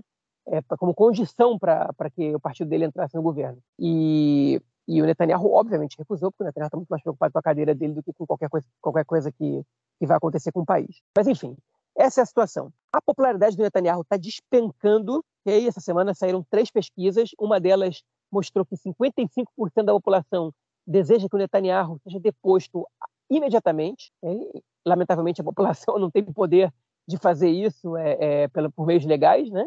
Então, é, isso não é suficiente para que ele que ele caia, mas dá noção para a gente da, da, impopularidade do Netanyahu. Okay? Vale lembrar que isso não quer dizer que 55% das pessoas querem que Netanyahu caia. Quer dizer que 55% da população quer que ele caia imediatamente, ou seja, está disposta a uma crise política no meio de uma guerra praticamente sem precedentes com o Hamas, com o Hamas certamente sem precedentes para a história de Israel teve piores, mas teve guerras piores, mas, mas é, é, é a pior dos últimos 50 anos, e mesmo assim estão dispostos a que o Netanyahu saia imediatamente do seu cargo, né? Que é, enfim, não é pouca coisa. Você pega a quantidade de pessoas que respondem não sei, é, tem muito pouca gente que, que gostaria que o Netanyahu permanecesse ainda depois da guerra. É, outras pesquisas apontam para números é, ainda maiores de insatisfação. Né? É, 94% da população, segundo uma outra pesquisa, disse que o governo é responsável pela, é, pela, pela, pelo desmoronamento do sistema de defesa é, de Israel no sul do país. E 75% disseram que é, o governo tem responsabilidade muito grande né, em tudo que está acontecendo, é, em todo o conflito que está acontecendo. 50, nessa pesquisa, 56% da população acha que o Netanyahu tem que renunciar, é, enfim, em um curto espaço de tempo, enquanto 28% acham que o Netanyahu é, tem que renunciar é, no fim da guerra. Ou seja, é uma, é, são números altíssimos. Né? Então, são pesquisas que são é, aterradoras para o governo Netanyahu. Vários comentaristas políticos já estão declarando é, o fim do Netanyahu. Né? Até os mais cuidadosos, como o Chaim Levinson, que é um dos principais comentaristas políticos do país, que sempre foi muito cuidadoso ao declarar que Netanyahu, é, é, quando alguns já declaravam que ele já era, já foi derrotado, não conseguia vencer eleições, levou o país para mais e mais eleições, o Levinson dizia que nada disso aconteceu mas ele é um dos que alega que o governo está totalmente desconectado da realidade. É, eles, enfim, ele, é, os ministros, o Marquinhos citou o caso dos ministros serem atacados. Quando eles vão para os meios de comunicação, eles fazem declarações inacreditáveis. Por exemplo, a Aurit Truk disse no canal 13 que é, a, a, culpa desse conflito é da desconexão da faixa de Gaza. Né? E tudo aconteceu porque em 2005 Israel retirou os colonos e o exército de dentro da faixa de Gaza. Enfim, ela não assume responsabilidade sobre, sobre a falha da segurança tremenda que eles tiveram agora, e, e, culpa uma ação de 20, de 20 anos atrás, praticamente, de 18 anos atrás. Né?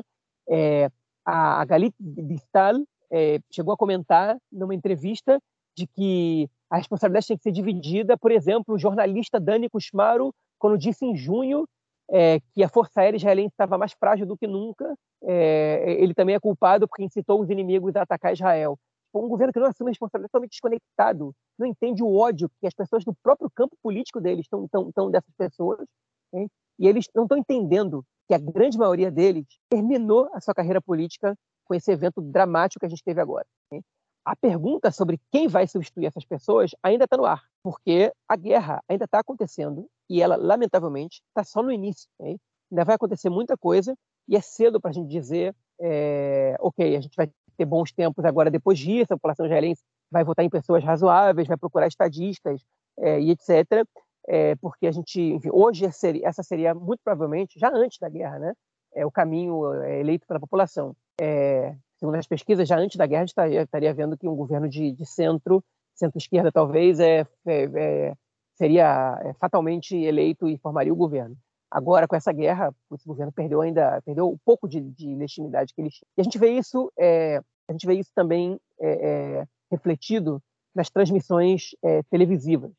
O Netanyahu ele ajudou a criar um, um canal de televisão, a Fox News dele, que é o canal 14. É um canal, enfim, é uma jovem pan israelense praticamente, é, que só faz bajular o governo, a direita, e criminalizar a esquerda é, e os árabes. Hein? É tudo que esse canal faz. É, e esse canal, com toda essa divisão do país, ele cresceu muito rápido. E o programa, o programa jornalístico dele já era o segundo maior do país. Hein? Ultrapassou os programas do canal 11 e 13, só perdia para o canal 12. O canal 12 disparado, tem três vezes mais audiência que o, que o canal 14, que, que, agora é o segundo. Mas o canal 14 conseguiu passar o, os canais 11 e 13 né? é, nessa, enfim, nessa, nesses, últimos, nesses, últimos, meses, no último ano, na verdade. Okay? E agora, a pesquisa, o rating durante a guerra está mostrando que é, o canal 12 dobrou é, enfim, o número de espectadores. É, durante a guerra, as pessoas televisão ligada por muito mais tempo. É, o canal 13 triplicou o número de telespectadores e o canal 14 manteve. O que isso mostra? Que o Netanyahu ele não consegue ampliar a base dele. Os, é, enfim, o canal 14 ele está com os fanáticos e todos os outros canais que, que toda a direita estavam chamando de canais de esquerda, canais não sei o que lá, canais a favor do inimigo e blá blá blá, tentando criminalizar a, a, a mídia também, né, a imprensa é, a mídia de maneira geral, é, foi um tiro que saiu pela culatra. Okay? Até porque eles fazem jornalismo, coisa que o Canal 14 não faz. Aquilo ali é uma publicidade do, do governo, manipulação de informação, discurso de ódio e tudo, ou tudo isso junto. Okay? Os outros canais fazem jornalismo. Tem muitas críticas à, à cobertura da mídia israelense, muitíssimas críticas. Acho ela é, muito problemática em diversos aspectos, mas é jornalismo que os outros canais fazem. É, o que o Canal 14 faz não é o Israel Ayom, que é o jornalão de, de é, é o, jornal mais lido do país, que era muito ligado ao Netanyahu, foi criado para ser um jornal ligado ao Netanyahu, cada vez mais se afasta dele, ainda é um jornal de direita, mas é cada vez mais distante do Netanyahu, e, e ele está também ele está sendo abandonado é, enfim, pela, pela, pelos meios de comunicação e até por parte da direita é, que estava do lado dele. As pessoas estão tão procurando culpados e estão responsabilizando o governo, e o que falta é o governo olhar na cara dos cidadãos e dizer a culpa, a responsabilidade do que aconteceu é nossa. É, nós erramos. Nós, é, isso aconteceu durante o nosso mandato é, e, e, a responsabilidade é toda nossa. É, eles não fazem isso. Quando abrem a boca, em geral, tentam culpar tudo que não são eles. Hoje, pela primeira vez, um membro do governo assumiu a responsabilidade, que foi o Yoav Kish, é, o ministro da, da Educação, que disse: eu não tenho como negar, a responsabilidade é nossa, nós erramos, a gente tem que olhar na cara da população e dizer: isso aconteceu no nosso mandato. E agora a gente tem que fazer todo o possível para pelo menos vencer essa guerra de um jeito que a gente possa garantir um futuro para esse país, porque o desastre aconteceu por nossa responsabilidade. Enfim, foi muito tarde, né? É, foram cinco, seis dias depois da, da, da, do, do, do, da catástrofe que estava a acontecer que a gente viu esse primeiro comentário. É, tarde também porque, era muito melhor ter evitado do que ter permitido que ele acontecesse. Okay? Mas, enfim, tem que valorizar que pelo menos alguém fez algum comentário e assumiu alguma responsabilidade. É, eles estão perdidos, eles não estão entendendo a dramaticidade dessa situação. Okay? Ainda assim, a gente não pode cravar absolutamente nada, porque em situações de guerra, é, de sentimento de vingança e ódio, é quando o fascismo tende mais a crescer e a gente pode sair dessa situação pior do que a gente entrou. Okay? É, eu espero muito que não, eu torço muito para que não. Enfim, eu, eu, é a minha vida, né? Tá aqui. Então, é de verdade, eu, eu gostaria de estar saindo na rua agora para protestar contra contra o governo, contra várias medidas que estão sendo tomadas agora, é, inclusive na própria guerra, e eu tenho medo de sair na rua porque, apesar da impopularidade do governo, os cães, os cães de guarda do Netanyahu e da direita é, da direita agressiva de Israel estão aí, estão espalhados por aí. Né?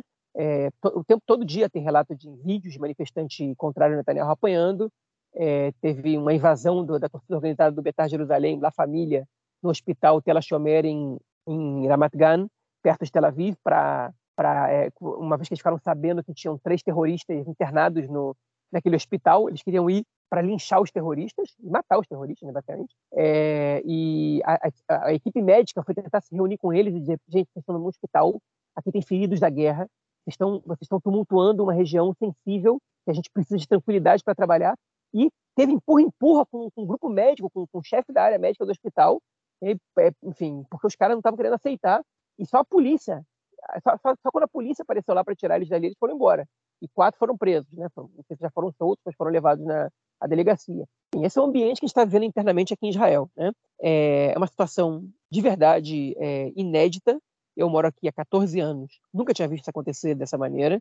É, enfim, o país estava rachado, mas aparentemente é, o país vai se juntar, pelo menos um consenso de uns 60%, 70%, para é, para tirar esse governo do lugar. Eu espero que depois que eles tirem esse governo de onde eles estão, depois dessa guerra, porque durante a guerra é um pouco provável que isso aconteça, como a gente comentou, é, alguém razoável entre no lugar. Né? É, enfim, e para terminar minha fala, a entrada do Benny Gantz no governo, né, alguns podem questionar, ah, mas ele só tem 12 cadeiras, como é que você pode dizer que isso respalda tanto assim Netanyahu? É só um partido de centro com 12 cadeiras. Não, não é só isso. Porque o Benny Gantz é o favorito para vencer as eleições. As pesquisas dão para ele 30 cadeiras. E no momento que o governo de união precisa de, de, de, do consenso, do, do, apoio da opinião pública, a gente está vendo aí o maior, o, o, o, o, potencialmente, o partido mais popular do país, né? ainda que não seja o maior, o partido mais popular do país no dia de hoje, e o líder com mais credibilidade no país, que é o Benny Gantz, se somando ao governo para poder lutar essa guerra. Então, é, isso é muito significativo. Não são 12 deputados. É a entrada do partido mais popular do país no momento para é, respaldar decisões militares, mas não só para respaldar, porque eles vão ter poder de influência também. E, Marquinhos, enquanto está falando, outra atualização do Aretz, que não tem a ver com questões internas, mas eu vou aproveitar o momento e vou colocar. O Reino Unido é, mandou para Israel também dois aviões de patrulha e um helicóptero de guerra e alguns navios, uma brigada, não sei, não sei como é que fala na parte é, marinha, né, mas é uma, uma brigada inteira, não sei se é, se é essa expressão, para também ficar ali, é, é, é, enfim, ancorar no, no, oh, caralho, no mar Mediterrâneo, próxima fronteira com o Líbano, para mandar um segundo recado para o Hezbollah, que é, enfim, e para o Irã, né? Que a guerra é, é praticamente com a OTAN, né? porque se os Estados Unidos e o Reino Unido entram, é, é, praticamente a OTAN inteira ali, é, é, o que é relevante na OTAN. Pois é, né? Você deu um panorama mais do que completo de tudo que aconteceu aí nessa, nesses últimos dois dias relacionados à política interna. É realmente absurdo a gente ver um ministro como o Bengvir, né, é, distribuindo armas aí à torta direito, principalmente tendo em vista que e, e, e na verdade não só distribuindo armas, né, estava aí dizendo que está para começar uma nova operação, é, como foi a de é, dois anos atrás, né, é, quando ele era terrorista incitador na oposição, é, e ele acaba distribuindo armas para proteger a população, quer dizer, para proteger a, população, né? Mas vai saber o que, que vai acontecer. E o que me, o que me preocupa muito também é o pós-guerra. Né? Imagina só, uma série de é, pessoas que receberam armas do Benguir né, para se defender dos árabes. Depois, é, num momento em que a gente tiver é, o acerto de contas que vai acontecer, né, é, que já está acontecendo com, com, o governo, como é que essas novas pessoas aí armadas, é, que teoricamente tendem a apoiar o governo, já que, enfim, muitos deles receberam arma do Benguir, né? Ele sabe para quem distribui arma. Então, é, como essas armas aí podem ficar pelas, pela sociedade israelense. Acho que a gente tem tempos aí muito interessantes para que, que virão pela frente. Essa guerra né, está é, tá sendo tratada como a gente falou, né, o 11 de setembro, mas eu acho que passa disso porque ela transformou o país, né? Eu acho que um país novo vai sair depois da guerra. Eu não sei que país é esse, mas vai sair. Uma coisa diferente do que a gente tinha até o, o, o último dia 7. Né? Eu acho que é, vai ser completamente distinto. E, e, faz parte de tudo, tudo isso que a gente está vendo tá, faz parte disso, né? Essa busca aí para pelos responsáveis. Inclusive, já que a gente está falando do Aretz, né, cara? Eu li um artigo hoje. Eu só vou falar o o, enfim, em hebraico, né? Mas eu só vou ler o, o título, né? Porque eu acho que resume muito o que o que o sentimento da população israelense como um todo, né?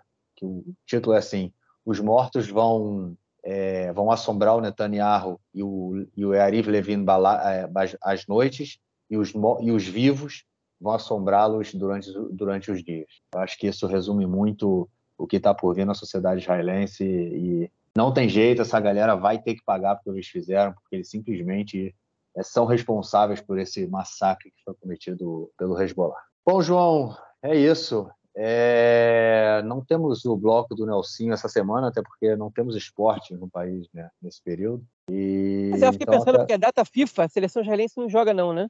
Suspenderam a partida? Eu acho que não vai jogar não, eu acho que suspenderam. É. Acho que não vai, não vai ter não. É, é isso. Bom, é, olha é... só, Marquinhos, eu queria, eu queria aproveitar esse espaço aqui para ah. agradecer aos nossos ouvintes, dar boa-vinda aos nossos novos ouvintes, porque ouvintes, o nosso podcast sim. teve uma, teve uma disparada no, na audiência por causa dessa guerra, obviamente, né? Enfim, por causa das suas, das suas, excelentes entrevistas pela, pela mídia brasileira, né? João na televisão. É, ou no Twitter também, que acho que a galera. No Twitter também, claro. Um podcast pelo Twitter aqui, então é.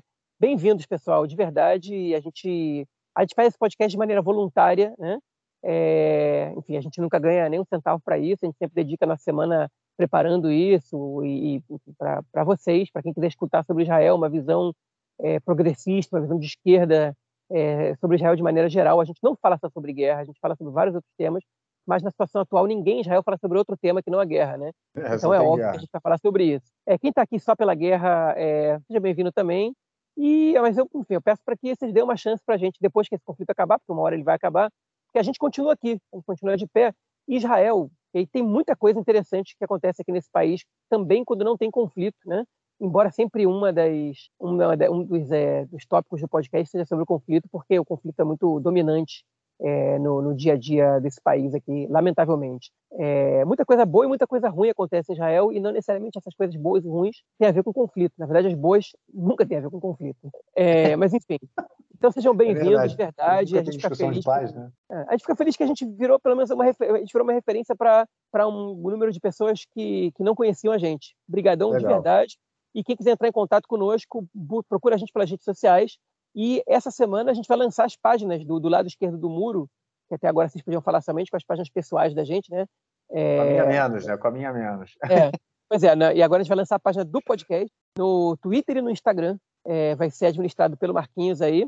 E, enfim, vocês podem falar com a gente direto pela página do Conexão Israel, pela página do lado esquerdo do muro, pela minha página pessoal, ou do Marquinhos, não sei. É, enfim, e a gente está aberto aí a qualquer questão que vocês têm para colocar, sugestão de pauta, críticas, é, enfim, tudo que vocês quiserem dizer para a gente. A gente gosta de, de interagir com, com, os nossos ouvintes, porque, enfim, a gente está aqui para compartilhar com vocês um pouco do que a gente aprende, do que a gente vive, e, enfim, e a gente não é nada sem os, sem os nossos ouvintes, né? Então, é, então a gente está aqui para isso, para ajudar, para compartilhar de verdade, vai, de coração aberto. Exatamente, exatamente. Bom, é, é isso. Então temos aí é, em breve, né? Nessa semana a gente vai ter mais redes sociais aí para todo mundo seguir, todo mundo nas redes sociais. Então vai ter também aí o Twitter é, do Conexão, do do lado esquerdo do muro, e, enfim, novidades, novidades virão pela frente. É isso, João. Então ficamos por aqui. Espero que você tenha uma boa noite aí no norte, uma noite tranquila. E espero ter também uma boa noite, uma noite tranquila aqui pelo centro. Forte abraço, cara. Abraço, Marquinhos, que a gente tenha dias melhores. Até mais. Valeu. Tchau, tchau.